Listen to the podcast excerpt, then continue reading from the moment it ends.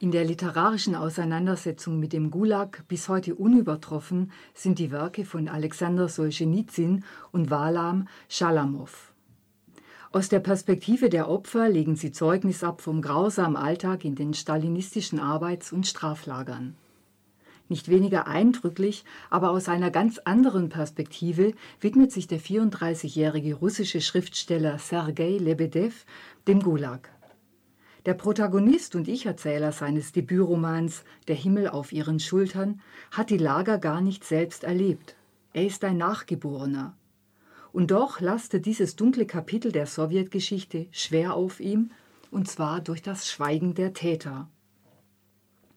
Der Roman beginnt fast idyllisch.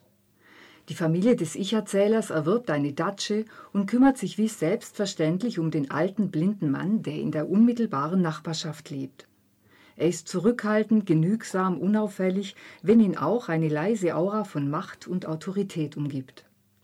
Vermeintlich ohne sein Zutun beginnt er im Kreis der Familie eine Rolle zu spielen. Als die Mutter mit dem Ich-Erzähler schwanger ist und die Ärzte wegen der gesundheitlichen Risiken zu einer Abtreibung raten, ist er es, der die Geburt des Kindes durchsetzt. Von Anfang an bemüht er sich um den Jungen und zwischen den beiden entwickelt sich eine intensive Beziehung. Doch anders als die Erwachsenen, die dem alten Mann Achtung und Loyalität entgegenbringen, misstraut ihm der kleine Junge zutiefst. Distanziert nennt er ihn den zweiten Großvater und mit den feinen Sensoren eines Kindes spürt er, dass mit dem Alten etwas nicht stimmt. Seine Zurückhaltung und Hilflosigkeit sind nicht echt. In seinem Verhältnis zu ihm, dem Kind, liegt nichts Lebendiges, eher etwas, das sich auf eine unangenehme Weise nach ihm greifen, sich seiner bemächtigen will. Und dann gibt es noch etwas anderes, etwas, das er gar nicht benennen kann und erst Jahrzehnte später begreifen wird. Als ein Hund den Jungen lebensgefährlich verletzt, spendet ihm der zweite Großvater Blut, rettet damit sein Leben und verliert das eigene. Eine Bürde für das Kind und unerträglich die Vorstellung, dass nun dessen Blut in seinen Adern zirkuliert und ihn deshalb nie loslassen wird. Früh verlässt er das Elternhaus. Erst als er die Erlebnisse mit dem zweiten Großvater überwunden zu haben glaubt, kehrt er zurück und besucht dessen Grab. Dazu lese ich jetzt eine Szene. Die Vergangenheit schien endlich vorbei. Der zweite Großvater ließ mich in Ruhe. Ich überlegte sogar, jetzt öfter zum Friedhof zu kommen.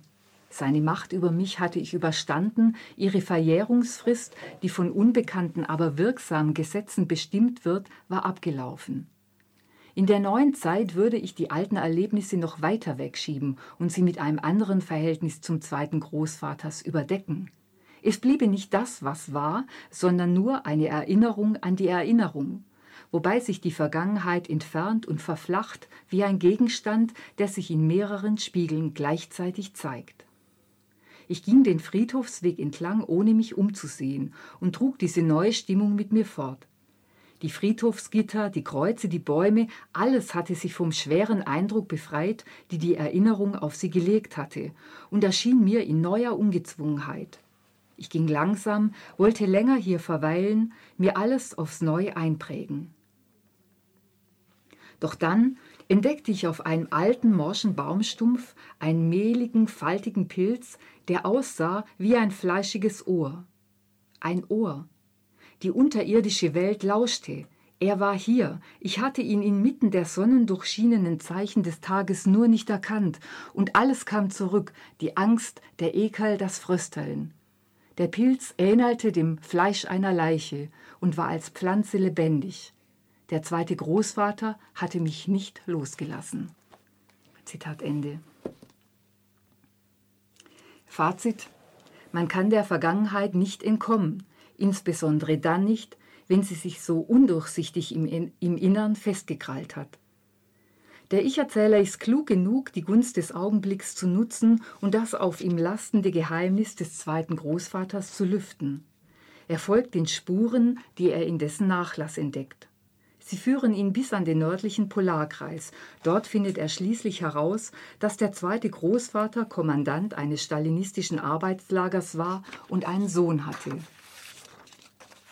Dieser zweite Teil des Buches besticht vor allem durch die besondere Art der Spurensuche. Der Protagonist bewegt sich durch die endlose Weite von Taiga und Tundra, die Abgeschiedenheit der Städte, die Kargheit der Räume, und er lässt seinen Blick schweifen, bis er sich an etwas heftet, das sich von der natürlichen Ordnung der Dinge abhebt. Man hat den Eindruck, als ob er so lange verweilt, bis ihm die Dinge etwas erzählen.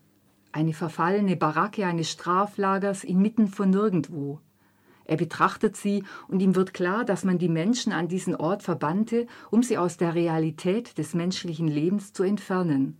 Ihr Tod vollzog sich nicht in der Geschichte, sondern in der Geographie.